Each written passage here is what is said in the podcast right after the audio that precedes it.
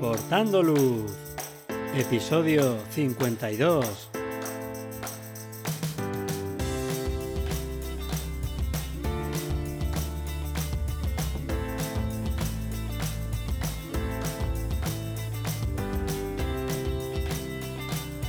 Hola, ¿qué tal? Bienvenidos a este nuevo episodio de Aportando Luz, el podcast en el que hablamos de fotografía nocturna, su técnica, consejos y equipo. Soy Javier Rosano, fotógrafo especializado en fotografía nocturna. Os recomiendo que os paséis por mi web javierrosano.com, donde podréis ver mis últimas fotografías, el blog con consejos y fotografías nocturnas explicadas, y podréis también acceder a la formación online. Tenéis disponibles cursos para aprender la teoría, la iluminación, la composición o el procesado en fotografía nocturna. Pasad por la web y echad un vistazo a los cursos. En el episodio de hoy vamos a hablar del retrato light painting.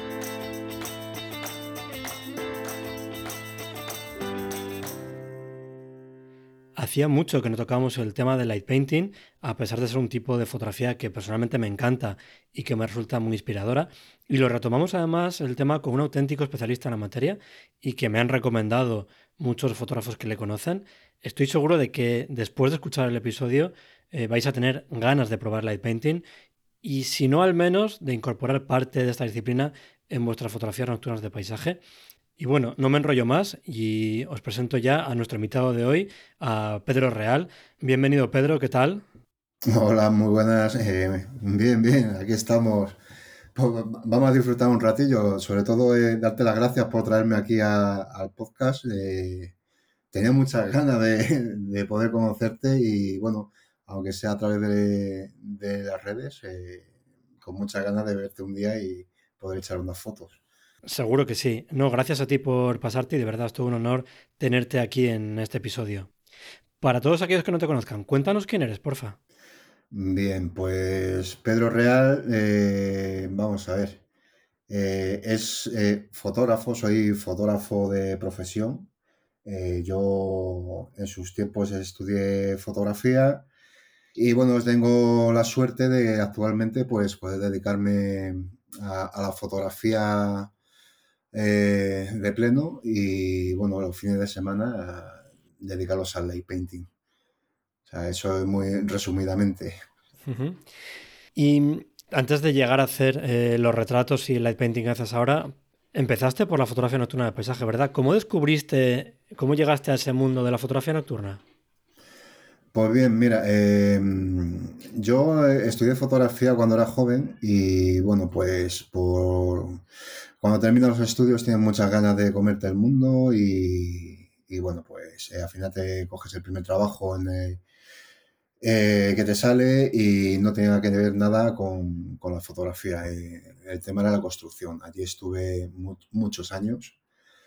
Y bueno, pues cuando llegó el boom inmobiliario, hubo que reconvertirse y tuve la suerte de volver a, a empezar a trabajar en una marca de ropa. Esta marca de ropa me proporcionó el poder eh, hacer la fotografía que llevaban en el momento y me tuve que, pues, un poco actualizar un poco con el mundo de la fotografía, porque yo estudié que era todo analógico, no existía Photoshop ni existía nada. Y era todo laboratorio y bueno, pues había que actualizarse para manejar Photoshop, para eh, un poco recordar esquemas de iluminación. Las cámaras eran digitales ya, bueno, hubo que hacer unos cuantos cursillos allí para, para ponerse al día y bueno, sorpresa de, que no estaba muy desactualizado, gracias a Dios la fotografía no, no cambió mucho. Y ahí conocí a un grupo de gente que, bueno, pues uno de ellos me dijo, ah, pues yo tengo un amigo que hace unas fotos y el caso es que me enseñó con su móvil una, una fotografía de una hora azul y me pareció preciosa esa fotografía, con lo cual pues quedamos un día, fuimos a probar y volví a casa alucinado y una foto súper sencilla, ya te digo, en hora azul con una linterna de luz cálida, una pasada a un edificio y con eso ya valía. Pues bueno, eh, vas un día, vas otro, eh, empieza a picarte esto un poco, empiezas a, decir me gusta y quiero un poco más. Y bueno, pues al final tiré por el light painting mm, porque es ahora mismo a día de hoy lo que más lo que más me gusta, lo que más me relaja, lo que más me hace sentir libre, por decirlo así, porque, bueno, eh, al final todos buscamos un hobby y nunca esperaba yo que fuese el light painting. ¿Y qué fue lo que te llevó a, meter un personaje, a meter luces light painting en mm. tus fotografías? No sé, ¿viste que le faltaba algo a tu fotografía que no transmitías del todo como querías o cómo fue esa evolución? Mm, bien, eh, vamos a ver. Eh, haciendo nocturnas, haciendo paisaje, eh, como fotógrafo me parecía, va a sonar un poco mal, pero es que es, así, me parecía fácil, me parecía fácil el, hacer una hora azul con pasar una linterna cálida y, y quería más, quería complicarme un poco más la vida, o sea, no necesitaba más, o sea, necesitaba el, explotar, no sé. el caso es que empecé a meterme por redes, empecé un poco a ver trabajo de otros fotógrafos y debido yo creo que a, lo que es mi trabajo, que trabajo con modelos habitualmente, pues eh, me apetecía meter en la escena personajes.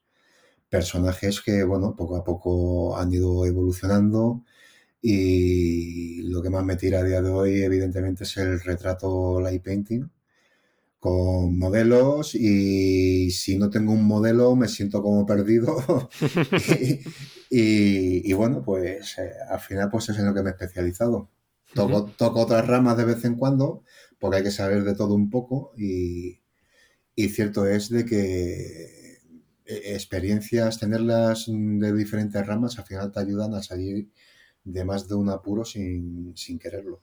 Mm, sí, desde luego. ¿Tú sigues haciendo fotografía nocturna de paisaje? Por, por ejemplo, de vehículos sí que te he visto alguna subir. No sé si haces también Vía Láctea. Sí, cuando puedo más con los amigos, eh, cuando somos un grupo más amplio, eh, hacer modelos complicados, pero sí pues, hemos buscado alguna ubicación para irnos a hacer Vía Láctea, porque a quien no le gusta ver un cielo limpio, estrellado y, y llevarte una foto de esas características a casa. El paisaje, joder, eh, no soy muy dado al paisaje, hago paisaje, pero veo fotos de otros compañeros y me quedo embobado eh, viendo pues los paisajes que hacen, las panorámicas, eh, las iluminaciones. todo eso al final viéndolo mm, lo puedes aplicar en el light painting igualmente. O sea, mm, porque realmente luego me gusta mezclar también eh, una escena con modelo, un paisaje con modelo y bueno, pues al final tienes que aplicar diferentes técnicas a, una foto. Entonces, como decías, llegas al retrato light painting. Eh, ¿Qué diferencia al retrato light painting de meter en un paisaje nocturno a un personaje? ¿Es quizás, eh, no sé, el mayor protagonismo que le das a, ese personaje ¿O dónde pondrías tú la diferencia? ¿Cómo definirías esta disciplina de retrato light painting? Eh, vamos a ver, cuando hago personaje, eh, siempre me centro en el personaje, por muy, muy salvaje, muy bonito, o sea, lo que quieras que sea el, paisaje o la escena. Eh, si metes un personaje es para que la vista te lleve al personaje, no para que te quedes mirando en, lo que hay detrás. Porque si lo que quieres es que llama la atención de lo que hay detrás, pues al final pues quitas el personaje y te centras en eso. Por eso cuando hay dos cosas muy potentes, eh, si meto personaje, intento componer para que la foto impacte, por supuesto, porque haya un paisaje o una escena, pero que siempre eh, que lo que destaque sea el personaje. O sea, la diferencia, yo lo veo ahí de ¿Qué es lo que quieres en realidad? ¿El paisaje o quieres el personaje? Meter las dos cosas a la vez, yo para mí personalmente es como meter ruido al ojo. O sea, mm, la foto está para centrar la vista en algún lado. Mm, y si es un paisaje, tiene que ser el paisaje, pero dentro del paisaje hay algo que te centra más. Y como puede ser una panorámica, una vía láctea, eh, sacas el núcleo, ¿sabes? Eh, que te llama la atención, pero a lo mejor en el arco de la Vía Láctea siempre centras algo justo en el centro que es lo que te llama, pues exactamente con, el personaje. Y Tú comentabas antes que eh, por tu trabajo al final eh, lo llevas a la fotografía también, trabajas con modelos, trabajas también creo con personas que se encargan del vestuario, del maquillaje, de la peluquería. Imagino que contar con un equipo que tiene conocimientos y que tiene también experiencia supone dar un salto de calidad, ¿no? Eh, por supuesto, por supuesto. O sea, yo empecé con esto. el maquillaje en el light painting es muy complicado porque una persona maquillada para hacer una foto de cuerpo entero, eh, joder, eh, no sacas todo lo que tienes que sacar, no sacas el trabajo del maquillador. Eh, lo que hago ahora es mezclar un poco, hacer fotos mm, de maquillaje y luego ir al light painting. Y así sacamos un trabajo más completo. Que profesionales del maquillaje quieran trabajar contigo, viendo cómo son las fotos y se enganchen, porque eh, tengo la suerte de que se enganchan algunos de los que, con los que he trabajado. Eh, todo eso es, sumar y es calidad, es igual que un buen vestuario, eh, es calidad, los detalles, todo eso va sumando a, más, con lo cual también lo que hace es que tú te esfuerces para mm, intentar compensar el trabajo de los demás. Tienes mucha más presión entonces, imagino, ¿no? Que respecto a una persona que, pues eso, como hemos hecho yo creo que todos, ¿no? Que tiras a alguna persona más cercana eh, y dices, bueno, pues si fallo tampoco pasa nada. Pero si ya trabajas con gente profesional que, mm, no sé, no le gusta tanto la fotografía nocturna, dedica tiempo, eh, esfuerzo, trabajo a eso, ya sabes que no puedes fallar. Sí, sinceramente es un, plus de presión eh, porque tienes que corresponder al trabajo de los demás. O sea eh, no vale en ese momento hacer cualquier cosa o ir a, a cualquier sitio y, no rentabilizar el sitio. O sea, eh, tienes que sacar más para, sobre todo, mm, el equipo entero, cuando vuelvas a proponer hacer sesión, quieran repetir. Claro. al igual que mm, ya para mí es lo máximo cuando ese equipo te llama para decirte, oye, ¿cuándo quedamos? O sea, eso para mí es eh, el máximo. O sea, es buena señal. Sí, la verdad es que sí. Y como comentaba, yo creo que, no sé si todos, pero desde luego casi todos hemos tirado alguna vez de alguien cercano de nosotros mismos para hacer de algún personaje. Mm, para esta gente que quiera dar el paso yo, por ejemplo, no he utilizado nunca, no trabajo nunca con, modelos, eh, que quiera trabajar con gente experta, ¿no? Tanto en modelaje como maquillaje, peluquería. Em, ¿Cómo es ese trabajo? ¿Cómo buscas a estas personas? ¿Cómo es el trabajo que haces con ellas? Cuéntanos un poquito para, pues, ¿no? para que se nos quite el miedo que podemos tener a, trabajar con, expertos así. Eh, sí, vamos a ver. Cierto es de, suerte de que tenemos los que vivimos en, en grandes ciudades o en sus proximidades que solamente por población es más fácil eh, poder contactar con, otras personas. A mí personalmente contactar con alguien que sea fuera de Madrid me cuesta trabajo. Pero bueno, eh, mm, en los inicios de todo el mundo es practicar y practicar y practicar eh, para conseguir tener un cierto control de, de, las luces y de tu trabajo y luego ya a partir de ahí empecé, pues bueno, cuando las redes que tienes son pequeñitas, eh, es complicado por redes quedar con alguien. Pero sí intentar quedar con una sobrina, con un primo, con, algún familiar y empezar a hacer trabajos que sean vistosos. Eh, apuntarte a, agencias, bueno, eh, son aplicaciones como Leadme, que es una aplicación para contacto de modelos, fotógrafos, bueno, para crear equipos de trabajo. Eh, lo tienes tanto gratuito como de pago, pero para poner anuncios, bueno, son, son 4 o 5 euros lo que pagas mensuales, lo cual te compensa para eh, poner un anuncio y que te escriban modelos diciendo que quieren hacer la sesión. Eh, luego ya a partir de ahí es en trabajártelo, porque tienes que buscar la ubicación, tienes que ver dónde vive la modelo, dónde vas a ir, eh, los kilómetros de coche que vas a hacer, porque se hacen una barbaridad y a veces no están dispuestos a, pasar una noche entera contigo para hacer cuatro o cinco fotos. Y la verdad es que poco a poco eh, lo vas consiguiendo, vas creando un círculo, los modelos con los que trabajas hablan con otros modelos, porque es que al final las redes sociales son un, círculo que acabamos todos conociéndonos. Y una modelo sabe que has trabajado con otra modelo porque la sigues en Instagram, hablan entre ellos, te dicen sobre todo eh, cómo eres tú, el tacto que has tenido y todo eso, porque yo una cosa que aplaudo mucho es que sin conocerte de nada se vengan de noche contigo claro. a hacer fotos a un sitio abandonado, ¿sabes? Eh, eso cuesta trabajo.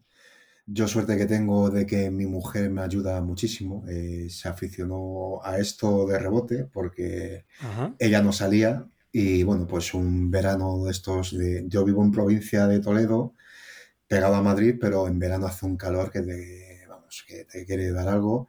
Y un verano me dijo ella una noche, eh, me voy contigo porque está pasando calor aquí en casa. Y a día de hoy lleva tres años saliendo conmigo a todos los lados. Jolín. Y cierto es de que cuando quiero hacer algo más complicado o quiero quedar con alguna modelo más especial o lo que sea, eh, es una tranquilidad sobre todo para ellas es decirles que, que viene mi mujer.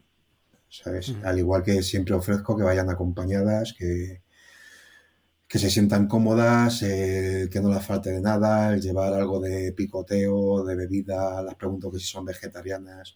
O sea, esas mm, pequeñas cosas que son detallitos acaban sumando para que eh, acaben contentas y, bueno, pues te vuelvan a llamar o tú las llames y te digan que sí. Al final tienes que ganarte su confianza para transmitirles esa seguridad.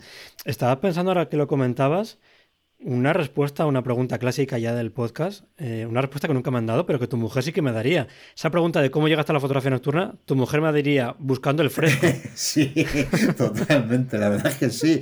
Que oye, que se pone hasta el abrigo en verano, ¿eh? porque sí es verdad que, en algunos lados, bueno, tú lo sabrás, que en algunos lados, aunque sea agosto, eh, por la noche, ostras, se levanta un poquito de brisa y ahí te tienes que echar una chaqueta encima. O sea... Desde luego. Y mm, este trabajo que haces con eh, modelos principalmente, eh, ¿qué son colaboraciones a cambio de fotos? ¿Son remuneradas? ¿Cómo suelen ser? Eh, sí, mira, remunerado de, llevo desde 2017 creo con esto. Bueno, en todo este tiempo yo creo que remunerado no me ha hecho una sesión. El resto de las sesiones siempre he buscado colaboración porque, mm, bueno, las muestro de que yo soy fotógrafo profesional, eh, esto a mí también me cuesta dinero, aunque sea una colaboración. Son kilómetros de coche, es un poco la atención, eh, yo te doy fotos. Eh, cuando hay algo especial va una maquilladora que también colabora. y bueno, pues si ven que vas de buenas y, gusta lo que haces, pues vas consiguiendo colaboraciones cada vez un poquito más potentes. Eh, hay otras que directamente me dicen que no hacen fotos, sino, sino remunerado. Pero sí, sí, es verdad que he conseguido hacer sesiones colaborativas con gente que yo en mi vida pensaba que las iba a hacer. O sea que un poco, aunque sea colaboración, también demostrar de que todo esto conlleva un, gasto que tú, que tú asumes. Muy bien. Vamos, si te parece ya a la parte un poco más de cacharreo. Vamos a hablar del equipo fotográfico que utilizas tú. ¿Qué, eh, no sé qué focal es tu favorita, qué cámara tienes. Cuéntanos. Eh, bien, eh, yo empecé con una Canon 7D, con un... Tenía el objetivo que venía de, pues, del kit, más un 70, o sea, un 2470 2.8, que todavía lo conservo, y un Tokina, el 12, 16 o no me acuerdo, es que hace tiempo que lo tuve. El Tolkien que todos, mm, a, todos nos gusta tanto. Hasta que ya la cámara, pues el sensor me dijo que se había quedado frito. Eh, sí, ya hasta hacía fotos de día y ya era ruido tirando hasta con flash. Y bueno, hubo que cambiar el equipo. Le di muchísimas vueltas porque em, buscaba un equipo que fuese bastante versátil, tanto para hacer fotos de día como en estudio como nocturnas. Eh, porque, bueno, pues aunque sea fotógrafo, no soy un gran fotógrafo de, éxito para tirar de, cámaras constantemente. Y bueno, al final, pues eh, me decidí por eh, la, tengo ahora una Sony A7 III. el sensor que tiene me venía bien para todo lo que hago. El 2470 que tenía de Canon lo conservo, le compré un adaptador para Sony y lo utilizo. Y luego pues eh, me compré un Laowa 15, 15 milímetros que para mí es la joya de la corona mm, para tanto para paisaje como para cuando estoy en espacios reducidos, que me los haga un poquito más grandes. y tiro mucho, muchísimo del 15 milímetros, muchísimo. Cierto es de que el 24-70 a veces lo utilizo, pero no tanto como el 15 milímetros. Luego en el trabajo tengo otros equipos, ¿sabes? Pero bueno, mío personal tengo ese. O sea que para retrato light painting tus dos eh, objetivos serían el 15 milímetros y el 24-70, ¿no? 2.8. Eh, sí, eh, ya con eso sobradísimo. O sea, sobradísimo. Muy bien.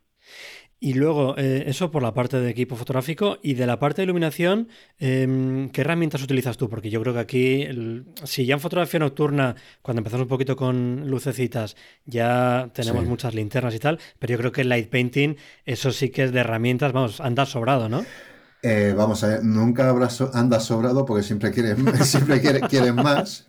Me suena, me suena. Cierto es que luego es que al final con, cuatro tonterías puedes hacerlo perfectamente. Lo que pasa es que esto es, como te habrán dicho muchos, es una droga y sale una cosa y la quieres probar y si te gusta te la compras y mira qué efecto más chulo con que la he hecho con esto eh, hay cosas que le haces con una botella metiéndola dentro, serpentina de Navidad y una bombilla de Dragon. Eh, muchísimas cosas, pero sí es verdad que a día de hoy en la mochila llevo un dineral en linternas. Sí. Que al final acabo utilizando las cuatro o cinco mismas. Sí, porque eh, empiezas con la linterna mecánico, que es fabulosa. La linterna mecánico es increíble. Eh, mm, y yo creo que por el vicio eh, acabas dejándola de lado y te compras un, escáner, ¿sabes? Pero que es que eh, es lo mismo que la linterna mecánico, prácticamente.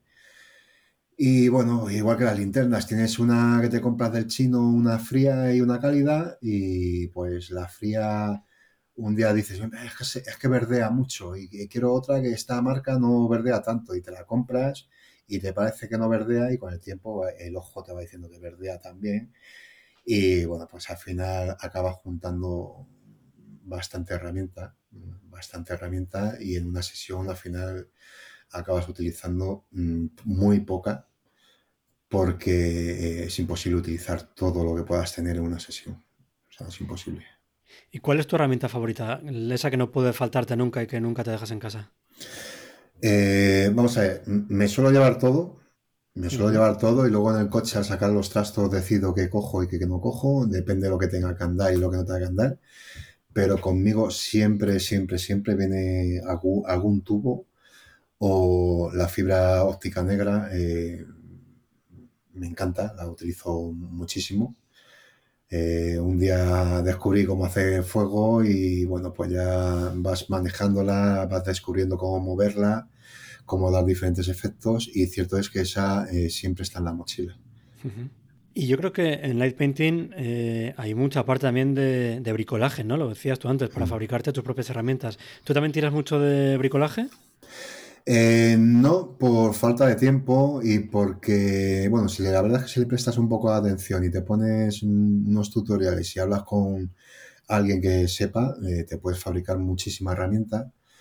Pero yo por falta de tiempo no, lo hago porque, bueno, eh, tengo herramientas para taladros, alicates, tengo porque me dediqué en su día a ello, tengo mucha herramienta. No es que sea un manita de la electrónica, pero del resto sí me sé hacer mis cositas. Pero eh, el tema electrónica nunca lo he tocado y, al ser cosas pequeñas, las manos las tengo también bastante grandes, eh, pues eh, al final tiro mucho de lo que te hace un amigo o poquito de lo que me hago yo, si tengo alguna herramienta hecha por mí. Y si es verdad que tengo mucha herramienta comprada o que me han cedido los sponsors. Genial, muy bien. Y luego, ya saliendo de la parte de cacharreo, vamos a hablar de localizaciones. Al final, trabajar en el campo te aporta la magia de las estrellas, eh, no sé, el color de las nubes. Y luego un interior te permite controlar quizás más las condiciones, le das un toque diferente a la fotografía. ¿Tú qué prefieres, interior o exterior? Eh, ¿Cielo o techo? Es complicado, ¿eh? porque es que me gusta todo en su punto. O sea, ahora que va a empezar a hacer buen tiempo, busco exterior. Exterior y si puedes meter una estrellita entre medias, vamos, la leche.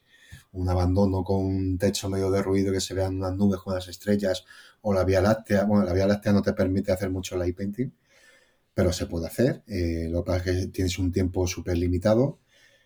Y eh, el exterior me alucina mucho, pero es que el interior te obliga a exprimirte un poco, sobre todo mm, porque las luces no utilizo Olympus y al no utilizar Olympus en interior eh, las luces me contaminan la escena y te tienes que exprimir mucho el coco de potencias de linterna, de tiempos, de esto por aquí, esto por allí. Eh, te tienes que crear mm, tu propio mundo de luces porque, pues, jolín, eh, este fin de semana, por ejemplo, está metido en, un garaje, que, un edificio abandonado, que no tiene nada y ahí pues me compuse mi escena a base de luces. Eh, y eso también mm, te hace mejorar. Porque el exterior al final eh, es todo bastante sota caballo rey, pero el interior, eh, las potencias de las linternas, tienes que jugar mucho con ellas, saber cuánto tiempo las puedes tener encendidas, eh, los tiempos de exposición, si quieres puedes hacer fotos de... Hay fotos hechas de 40 minutos en un interior.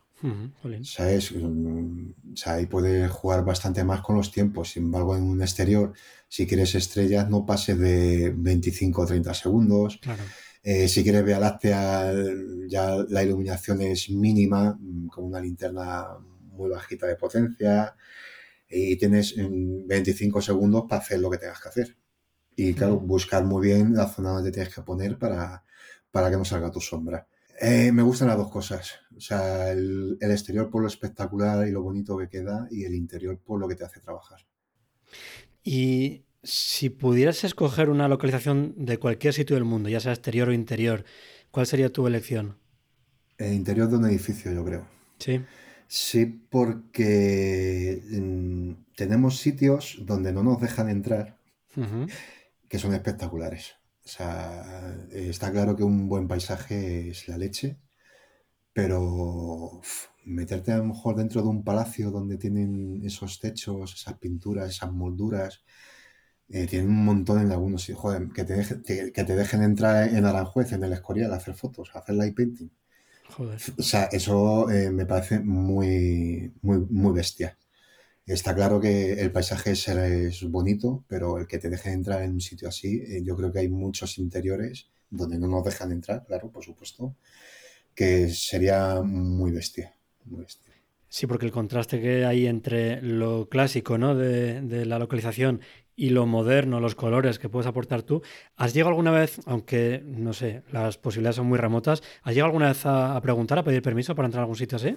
Sí, sí. Eh, y de hecho estoy pendiente de entrar en uno. Eh, la pandemia no nos dejó entrar, pues justamente cuando, cuando estábamos a dos semanas de que nos dejara entrar, nos metieron en casa y, y a día de hoy estamos esperando, porque parece que para esta primavera nos dejen y es en el Palacio del Príncipe Don Luis o algo así de Boadilla del Monte. No sé, no sé. Bueno, en, Boadilla del Monte hay un palacio allí que lo están restaurando. Y he pedido, eh, eh, he pedido entrar eh, como persona fotógrafo y, vamos a entrar como, bueno, pertenezco a, a la Asociación Fotográfica Entre Sombras y como asociación vamos a entrar. pero pero como persona unitaria eh, pedí permiso y la forma de decirme que no fue muy elegante, porque me pidieron, no sé si fueron 3 o 10 euros por metro cuadrado y como no sabían qué espacio iba a ocupar, eh, era el palacio entero. Y si el palacio entero tiene 3.000 metros, pues... Casi nada. Esa es la tasa que me pedían por entrar, con lo cual es, imposible, es imposible. Complicado, sí, sí, desde luego. Muy bien, y mm, vale, entonces hemos hablado ya de eh, localizaciones, de modelos, de equipo, pero ¿cómo sería el flujo de trabajo de una fotografía tuya? Desde que te surge la idea hasta la imagen final. ¿Cómo es ese proceso de buscar la idea, de encontrar una localización? No sé si es primero eh, el personaje y luego buscas una localización acorde a eso o es al revés. ¿Cómo es todo ese proceso tuyo? Eh, sí, vamos a ver. eh, últimamente es lo más normal para mí. bueno, pues tanto viendo películas como lo que más miro para inspirarme es Pinterest. En Pinterest miro muchas ilustraciones, ilustraciones y porque las ilustraciones suelen ser bastante de fantasía, algunas. Y tú observándolas y viéndolas, pues dices, "Jolín, yo creo que ese efecto que está hecho en una ilustración lo, podría hacer yo con un tubo de luz o algo parecido. Pues me gustaría poder hacerlo. Y bueno, eh, mm, sigues mirando ilustraciones, vas casando cosas, eh, eh, ideas que dices, jolín, esto es súper factible hacerlo y barato. Y una vez que tienes eh, elegido un poco el efecto con lo que quieres hacer con una modelo, pues ya buscas modelo y buscas ubicación. Eh, cierto es que muchas veces y últimamente, no sé por qué este invierno me está costando bastante sa- salir. También salir con modelo ahora en invierno es una locura, una temeridad. Y bueno, pues al final me estoy dando cuenta de que en interior, en cualquier interior, me puedo montar mi escena, pues como hago cuando veo interiores, que te tienes que montar un poco tu película de luces, eh, pues me monto mi película en un interior con esto que he visto que lo puedo hacer y lo intento. Bueno, pues mm, si puedes quedar con una maquilladora, bien, y si no, pues le pides a la modelo que, que te eche una mano. Y bueno, pues eh, hay veces que las localizaciones son aquí al lado de casa y bueno, ahora en invierno lo bueno que tienes es que vas a hacer la foto a las seis y media de noche, ya no, ya empieza a ser más tarde, pero eh, a las once y media, doce, el viernes pasado estaba en casa viendo una película ya. Claro. Eh, es lo bueno del invierno, lo malo es el frío, pero mi flujo de trabajo es ese. Busco idea, eh, la idea la tengo, busco modelo, la modelo la tengo, si no tengo maquilladora que me ayuden. Y luego si no me apetece irme lejos a buscar una ubicación, y ahora porque con el frío es imposible, busco un interior y ahí a gustito me hago la foto. Y si es en un exterior, sí, busco una ubicación que me guste para más o menos lo que quiera hacer. Eh, a veces las mismas maquilladoras son las que me... Por eso estoy sorprendidísimo por el acogimiento de, de ellas. Pues ellas mismas te dicen, oye, pues mira, y te mandan una idea que han visto ellas, podríamos hacer Ah, esto. Y dices, joder, pe- perfecto. Nada más que buscar la, lo- la localización y, y ya está. Qué bueno. Eso está muy bien. Y mm, luego también procesas las fotos. ¿Te gusta dejarla terminada en la cámara y los toques del ordenador son ligeritos o, o cómo lo haces? Pues mira, eh, eh, yo me gusta terminar la foto todo lo que pueda de cámara, incluso ah, si puede ser al 100%, perfecto. Pero tú cuando ves la foto en un sensor, llegas a casa, la metes en el ordenador, siempre hay, hay algo que no ha salido bien. Y bueno, no salió bien. eh, a trabajar con modelos me pasa de que me dicen licuame los michelines y, y son chicas que no sé dónde licuar, pues las tienes que retocar un poco licuando o tal. Por lo general, eh, bueno, en un interior un graffiti de mal gusto, o, eh, eh, encontrarte eh, en un garaje has estado y hay una lata de cerveza al lado de la modelo, la quito. Ujú. O sea, cosas así no lo, lo suelo quitar. Limpio un poco la foto. Eh, pero la gran mayoría de las fotos, eh, eh, muchas de ellas no paso ni por Photoshop. Abro Lightroom, abro Lightroom, hago mi revelado por zonas y abro filtros Ni- Nick Collation que los utilizo, le doy mi contraste, mi luminosidad y tal, y foto acabada. Ah, bueno. sí.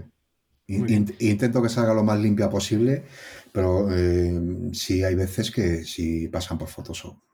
Perfecto.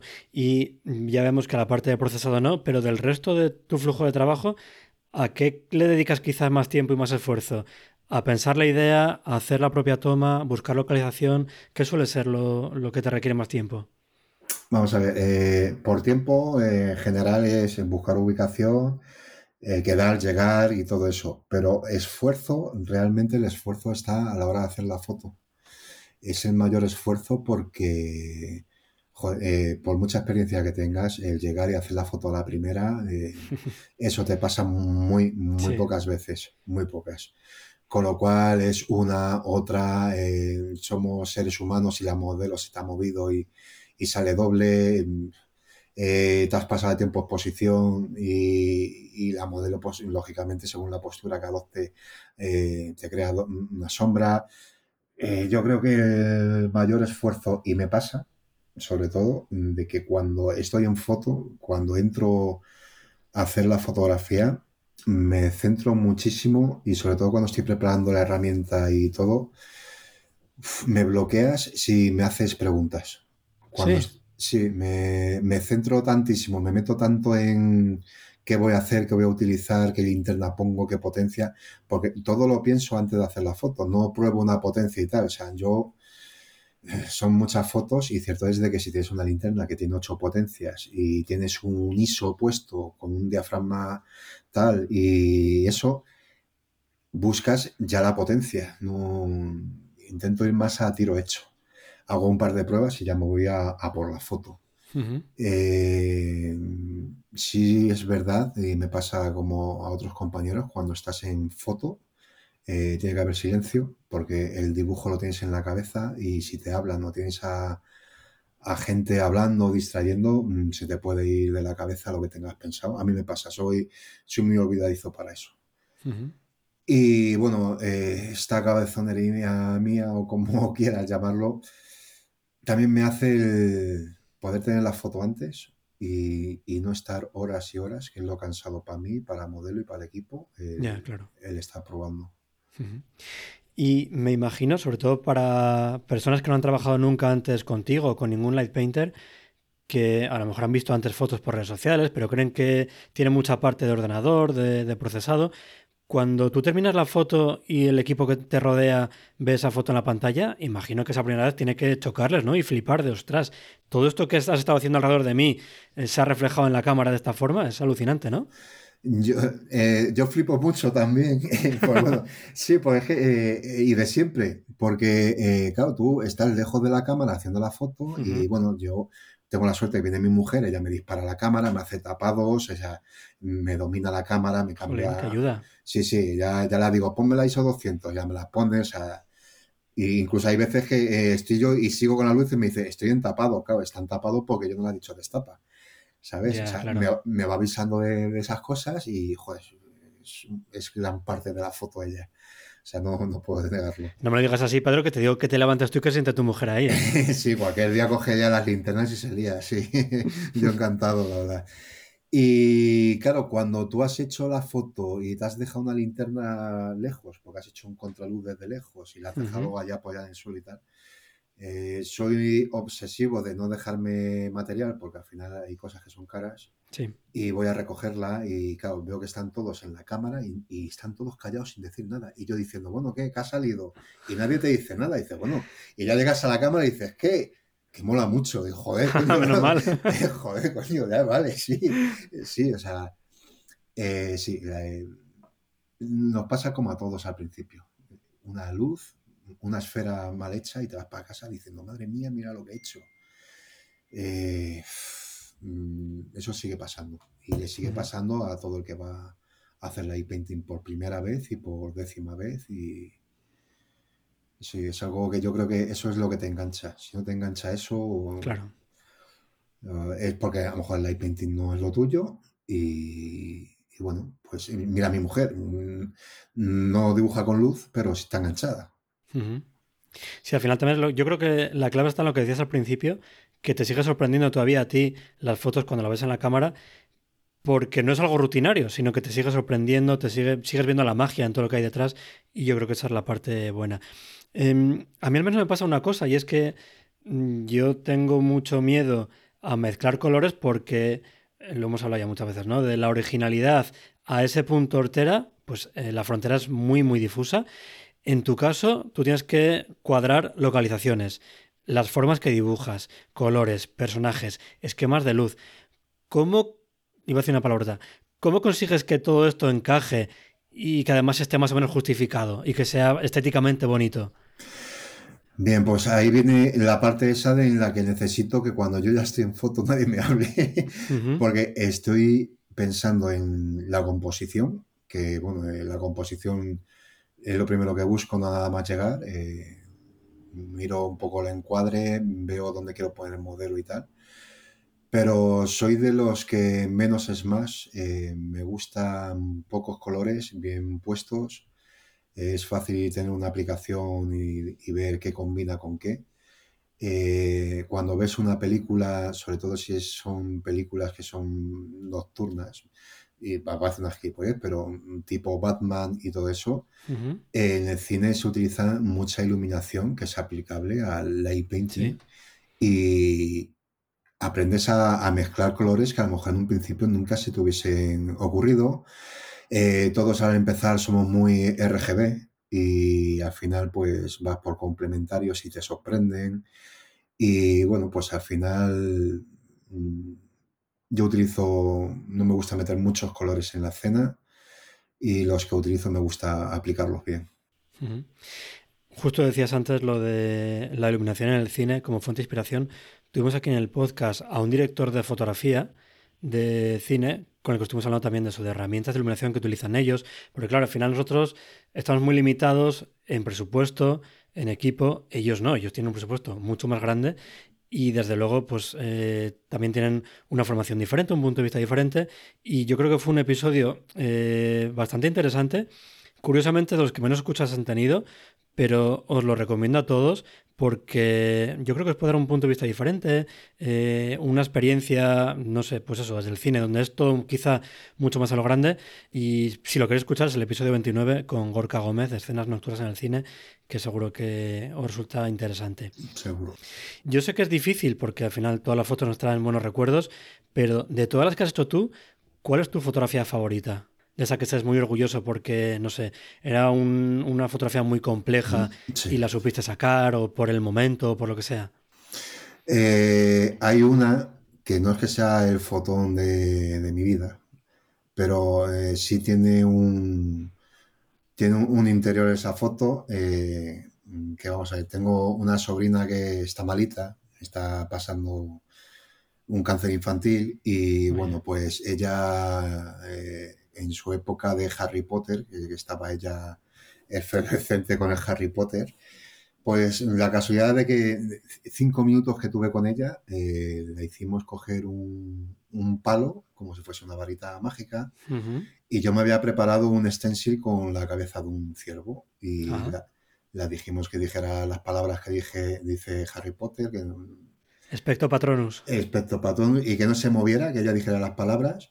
Y ella se quedó quietecita, yo la iluminé y le hice un poquito así con la fibra, le hice el stencil. Qué bonito. Y al final de la punta de la varita le salía como la magia y al final de la magia salía el, ciervo y tal. Bueno, la niña cuando vio la foto en cámara se fue corriendo a buscar al padre, diciéndole lo que había pasado. O sea, y bueno, pues esa foto para mí es la que guardo con mejor recuerdo. O sea, sentimentalmente la mejor, la verdad.